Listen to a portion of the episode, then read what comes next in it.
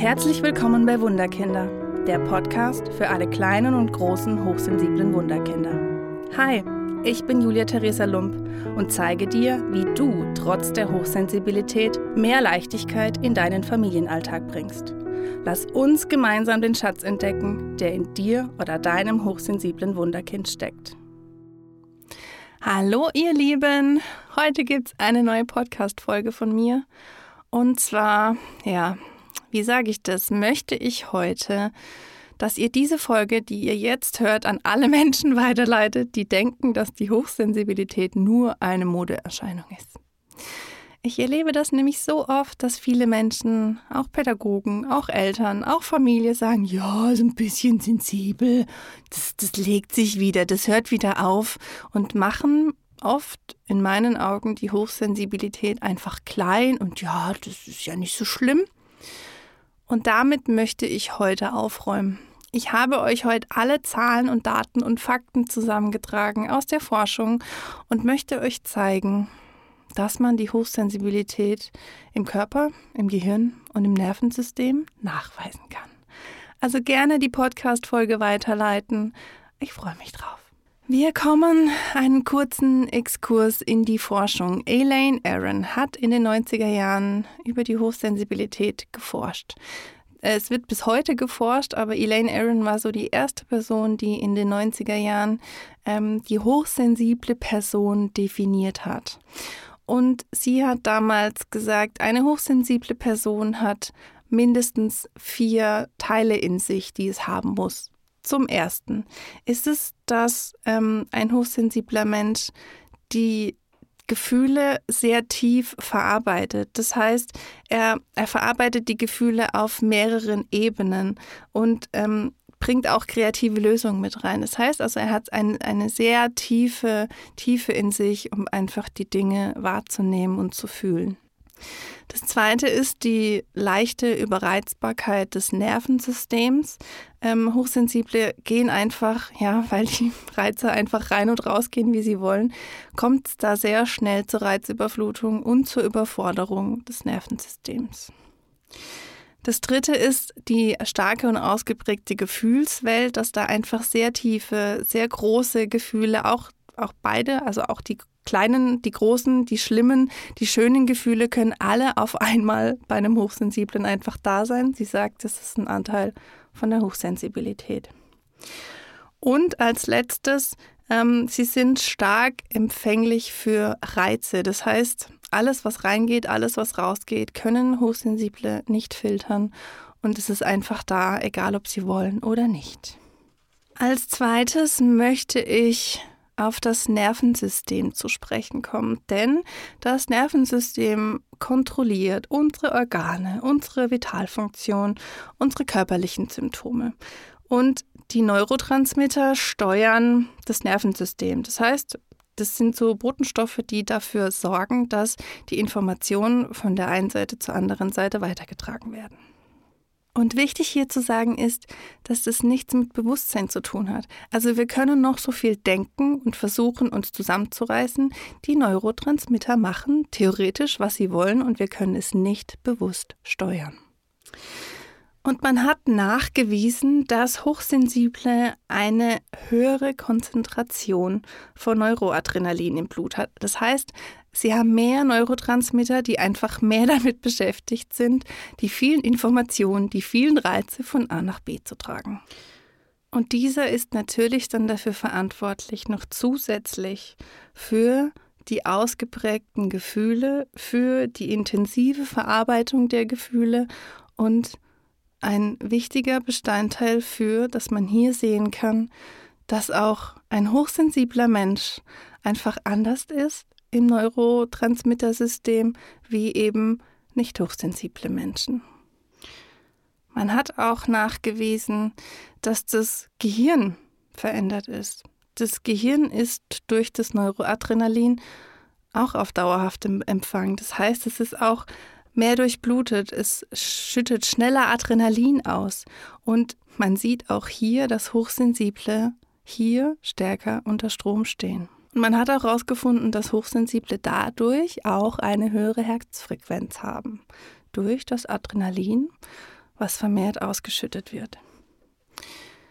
Und man muss noch zusätzlich dazu sagen, das hat Elaine Aaron auch erforscht, dass Hochsensible, die in schwierigen Bedingungen aufwachsen, also in einer schwierigen Familie, in einem schwierigen Umfeld, wo man einfach nicht auf die Hochsensibilität eingeht, dass die Gefahr dafür sehr groß ist, dass diese Menschen, wenn sie älter werden, aber auch als Kind, an Ängsten, Depressionen und Krankheiten erkranken können, wenn man die Hochsensibilität einfach nicht erkennt und nicht positiv fördert.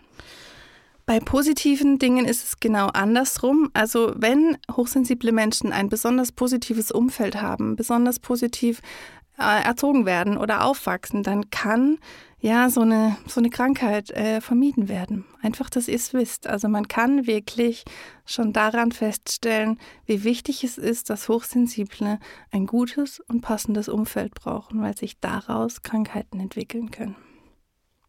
Und hier muss ich auch wirklich sagen, dass ich das ganz oft habe.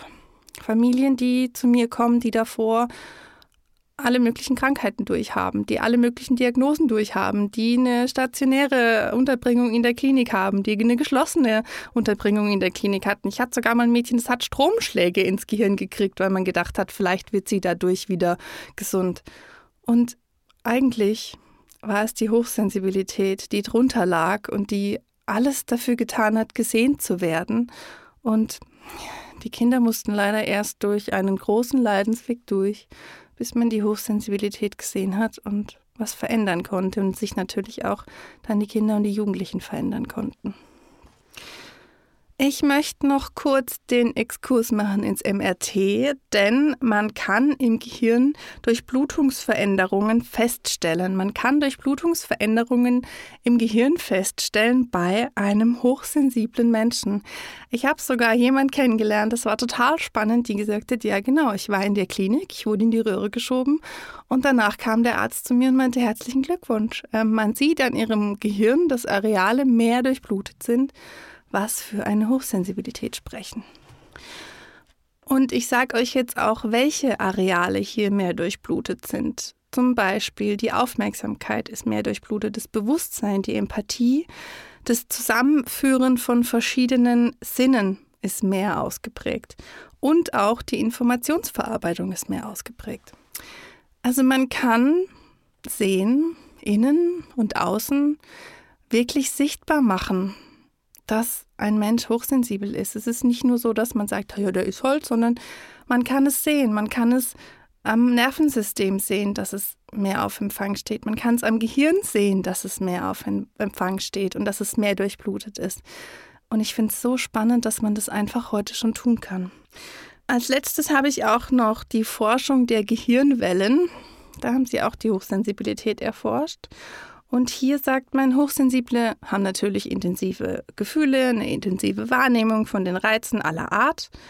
Und auch hier gibt es Frequenzen im Gehirn, die einfach eine höhere Gehirnaktivität zeigen bei einem hochsensiblen Menschen. Finde ich total spannend. Und das Ergebnis davon ist, dass die Verarbeitung von Reizen einfach tiefer ist, dass man nachweisen kann, dass die Aktivität bei einem hochsensiblen Menschen im Gehirn einfach höher ist. Also man kann es wirklich nachvollziehen, man kann es nachfolgen, man kann es sehen, dass bei einem Hochsensiblen einfach was anders ist. Zusammengefasst möchte ich sagen, Hochsensibilität ist auf keinen Fall eine Modeerscheinung. Wie ihr jetzt gehört habt, kann man Hochsensibilität auf verschiedenen Bereichen im Körper nachvollziehen, man kann es nachweisen, man kann es sehen.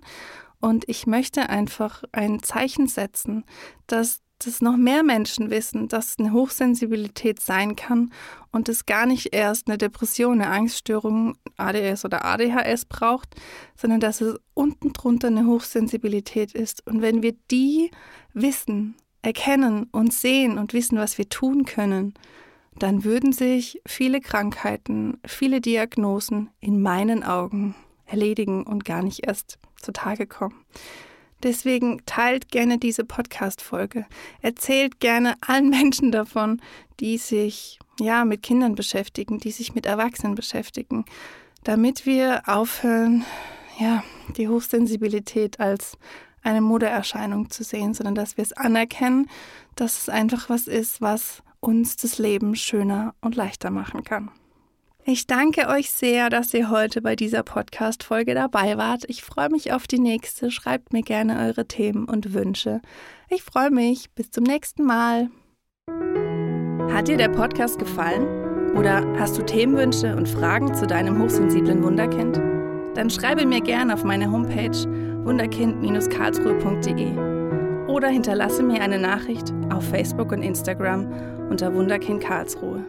Ich freue mich sehr, dass du hier bist. Alles Liebe, deine Julia Theresa.